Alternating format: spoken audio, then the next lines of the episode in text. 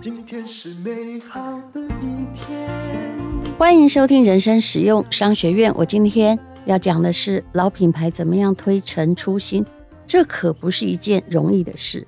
我常常看到啊，很多品牌，就我们小时候常听的，他们有一点自大，当第二代接班，或者是老老板想要重振雄风的时候，老是在强调历史，什么我是六十年品牌、八十年品牌。我说真的，其实我讲过好多次，那个只是对你家有意义，对别人都没有意义。真正要靠的是什么？产品跟行销。但是很多人又会卡在一个点。之前我曾经靠哦，比如电视广告成功，找到一个代言人成功，结果你现在还用这招，你不知道外面的世界已经变得很快了。那前不久我看到一个有关于屈臣氏的消息，我觉得它也是挺酷的啊。屈臣氏你应该听很久了，它最老最老的美妆还有各式各样的生活用品的品牌就在屈臣氏嘛。那它其实哦，在今年的上半年，在中国市场，嗯，中国市场比较大，我们用它来观察好，它的销售额是九十七亿港币哦，下降了百分之十七，看起来好像老品牌很惨，对不对？可是啊，它呢，因为二零二三年前半年呢，大陆的景气没有很好。它在中国还是保持了六亿以上港币的盈利，是上半年为数不多没有亏损的线下零售商。当然，你会发现人家他现在也等于是一个实体的平台，亏损的可能不是他，而是把货寄在那里的厂商了。但是无论如何，大家就看到他的业绩，觉得哎呀，这么多间店。景气并不是很好，怎么还没有亏损呢？因为疫情恢复之后，很多家那种疫情红利就不见了，尤其是电商。那么这家老牌商店的抗压能力的确很强。屈臣氏是香港的长和集团呢，就在差不多一九八九年就已经进入内地，所以算是很老了。那从二零零四年开始啊。因为一些法令的关系，比如说对港资企业放宽的零售的通路，所以屈臣氏开始发力，进入高增长的阶段了。那他也很聪明，他在二零一零年起不是靠自己的力量哦，他跟万达集团呐、啊、什么中粮置业这些商业地产联手进驻大陆各地的什么万达广场或大悦城，所以。它就变成招商的标配，就运用它的品牌实力，只要我到了，就表示这个商场可能会有人气嘛。嗯，这跟麦当劳的做法是有一点像的，所以它的品牌价值也并不只是在它的贩售的业绩上面呢。二零一六年，屈臣氏在内地已经开出了三千家店了，变成了线下的美妆龙头。但是二零一六年也是一个。线上的美妆非常疯狂，而且所有的网红卖美妆哦，业绩惊人的时候，屈臣氏面临了三路的追兵。哪三路呢？第一个就是，比如说在大陆有天猫啊、淘宝啊、京东啊，哦，他们也开始在做化妆品的赛道，而且做得很好，大家也没空出去选。那第二呢？啊，就是有一些啊。呃，垂直的化妆品电商，他收会员，然后不断的给你一些这个费用，让你去分销。再来呢，就是新型的美妆集合店，就是韩国品牌最会来这一套，就开了很多家专卖店，然后外面都是好可爱的韩星欧巴，有没有？但是这十多年来，你想一想，有哪一家真的还在？我的答案是。如果在台北，你也可以看到，大部分都已经不在了。当然，这有一些问题了。通常消费者进一家店呢，除了去网红打卡之外，大概也不太期待一个品牌有你所有的商品。所以，这些韩国品牌他们开一家这种网红名店，刚开始好像效果不错，对不对？后来大家就会觉得，我进你的店只能买你的东西啊。以线下店而言，的确是。不太划得来。那么面对以上这些追兵，还有线上的挑战，那屈臣氏做什么反应呢？这个反应真厉害，就是继续保持每年三百家的开店节奏，因为大陆人多了，他才可以这么做。台湾我也看到，好像有的地方有收走的。第二呢，是加大非主营业务的收入哦。其实这个就是像品牌商收进场费、条码费、促销广告费，还有你就说哇，现在在促销买一送一啊，那种店内的广播是要付钱的。所以我觉得屈臣氏会造成一个状况，就是厂商可能算一算没有卖到什么太多，因为。人家进去可以买很多品牌嘛，但是不上屈臣氏又不行，上了之后啊，就当宣传广告费用喽。嗯，可是做平台的人，他至少赚得到平台费，但这也有问题。如果你一直在赚平台费，然后下面都亏损，那慢慢的也不太会有人来，不是吗？那第三呢，他本来有一些门店倒店的盯人战术啊。那可以提高客单价，不过我蛮怕这个的。有时候台湾比较好，你大概不会看到太多人在店里。那有时候在大陆的时候，明明你真的是去买个跌打损伤药膏，结果保养品的人一直来跟你推销，也挺烦的。所以也有人吐槽说，本来只是想要啊买个绿油精，结果。出店的时候，手里拎着一套几千块的保养品，所以年轻人就不敢进店了。总归来看，刚开始这三点做的不是非常的好哦。以一个老牌子，屈臣氏事实上是有优势的，虽然整体的营收下滑，但是利润还是有点惊人。这到底怎么做呢？在商业上，这叫做为品牌赋能。他要收一笔不少的入场费，但是厂商又不能够不付。比如说，哈，有一种面膜，它可以进驻屈臣氏，变成了知名的面膜品牌。刚开始的时候，面膜销量的百分之七十都是由屈臣氏创造的，也就是。他如果要打造一个爆品，屈臣氏推你，你就不是没牌的产品了，对不对？那如果价格上又比较低的话，消费者就大部分会买你啊。很多的厂商还在屈臣氏办特别的促销，尤其在大陆而言呢，其实有个牌子真的还不错，叫维诺娜，我也有买过。他们呢就会推出什么屈臣氏独家面膜礼盒啊。后来呢，就跟这大牌子合作，让这个新的品牌有一些爆品出现。那他当然现在呢，也想要进行年轻化的转型喽。像大陆的屈臣氏曾经帮过日本品牌花王哦，他们认为哦，日本大家都想到樱花，对不对？所以呢，就推出什么樱花礼盒。花王明明是一个非常老的牌子，它可以啊，让大家觉得。用屈臣氏的光是线上的就有一亿多次的曝光，那就可以帮这个客户找到一万名新用户。那找到一万名新用户之后，当然也可以跟客户收导流的费用嘛。所以它有非常多的管道。我知道现在在东南亚，屈臣氏还是卖得很好，而且导购很多。只要你去买，我蛮喜欢在东南亚买他们的。眼线笔，因为回家涂的眼线笔，我觉得是最好的，不好一定卖不出去。他们都画着黑黑的眼线嘛。那只要在东南亚屈臣氏挑货，旁边就有人啊拿一个呃小篮子给你哦，所以他的专业导购也是有用的。只是他们必须解决的是如何能够为顾客提供不打扰的专业的服务。所以现在呢。并不需要去记得每一个消费者的消费倾向。如果你是他的网上商店的话，大数据会把你买的所有东西啊回馈给他，他就知道。比如说你在生日那一天，他就会给你祝福的短讯。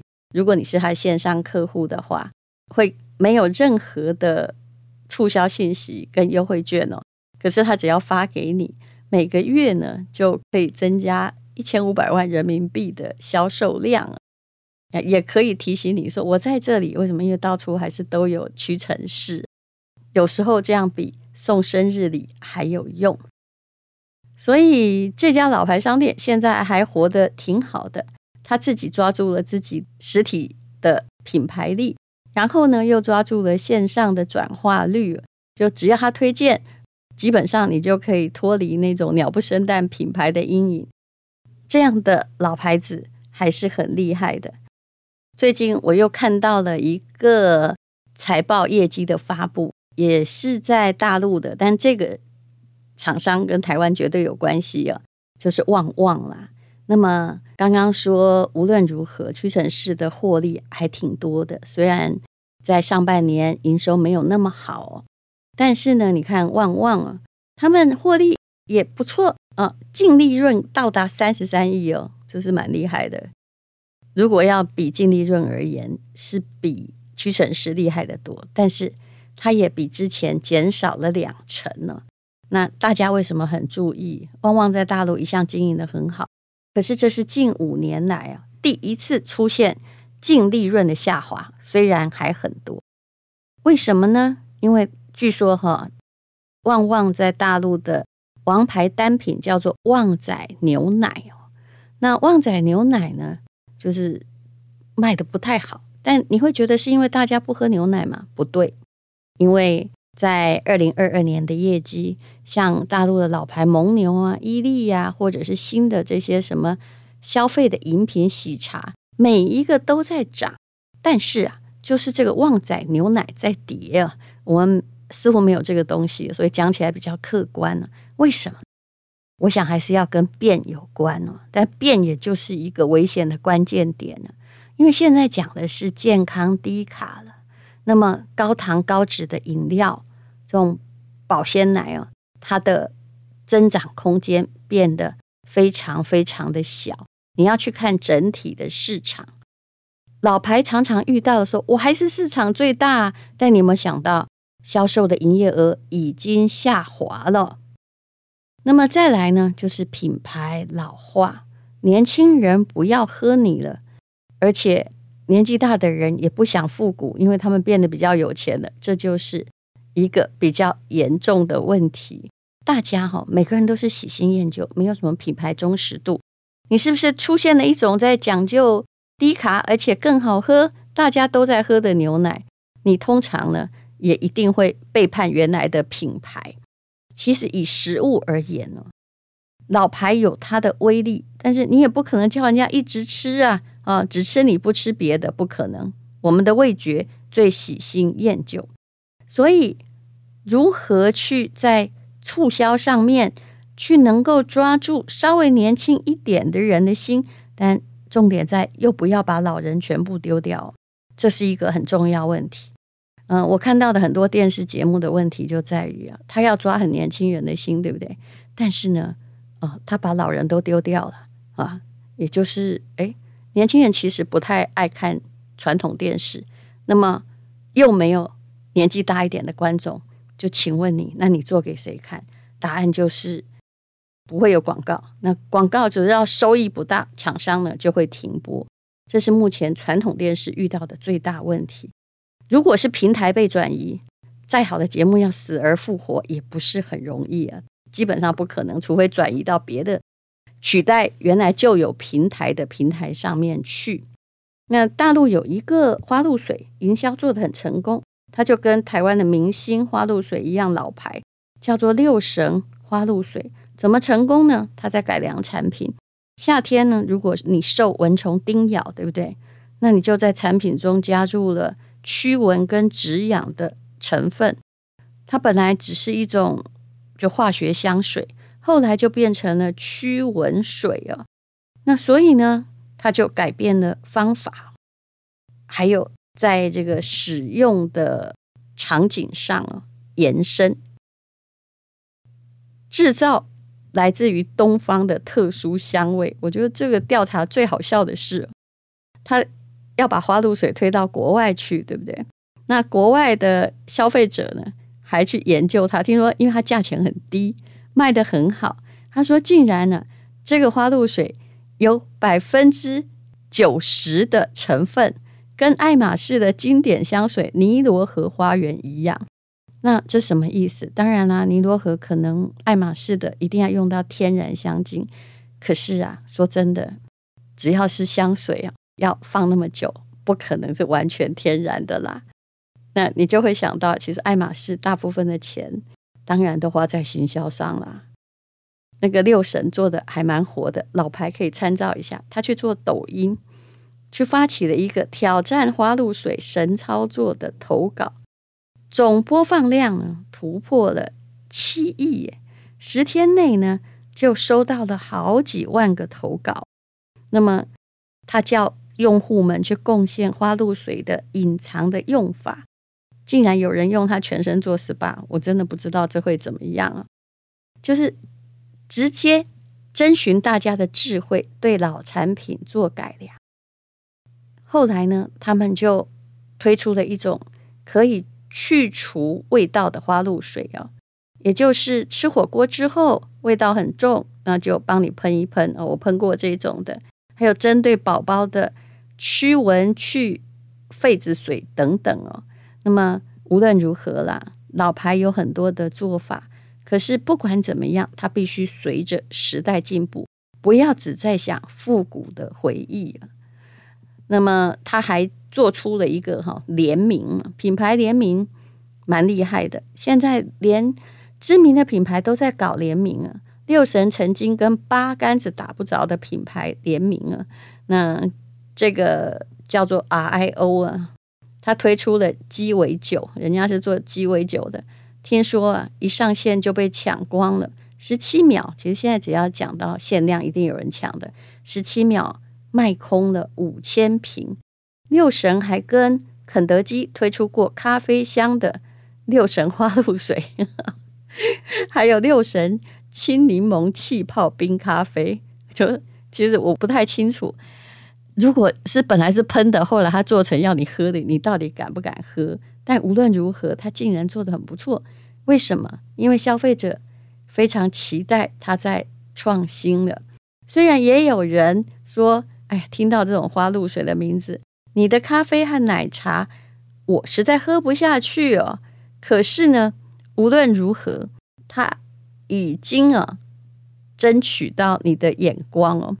当然，也曾经有人是失败的，像大陆有个厂牌，本来听说是做那个什么痔疮膏，后来呢就变成口红和眼霜。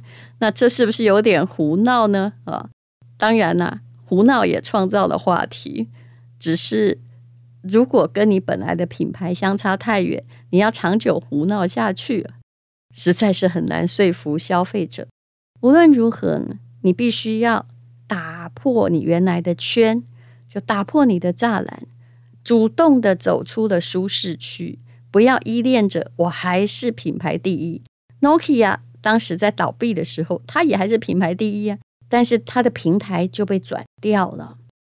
那这就是老牌翻新的一些参考。总而言之，线下有时候不是有时候，是一定要走到线上来了。至于用什么方法，是不是要保留线下呢？对于这些大厂牌，以屈臣氏而言，当然是要的。可是它就是用线下的威力结合线上的魅力，用它本来的实力当成一个行销的渠道。可以让更多依赖它的品牌有可见度，那他就可以收到更多的钱喽。谢谢你收听人生实用商学院。今天是勇敢的一天，有什么能够将我为难。今天是轻松的一天，因为今天又可以，今天又可以好好吃个饭。做我爱做的事，唱我爱唱的歌，吃我想吃的饭，尽量过得简单。做我爱做的事，唱我爱唱的歌，做想吃的饭，尽量过得简单，尽量过得简单。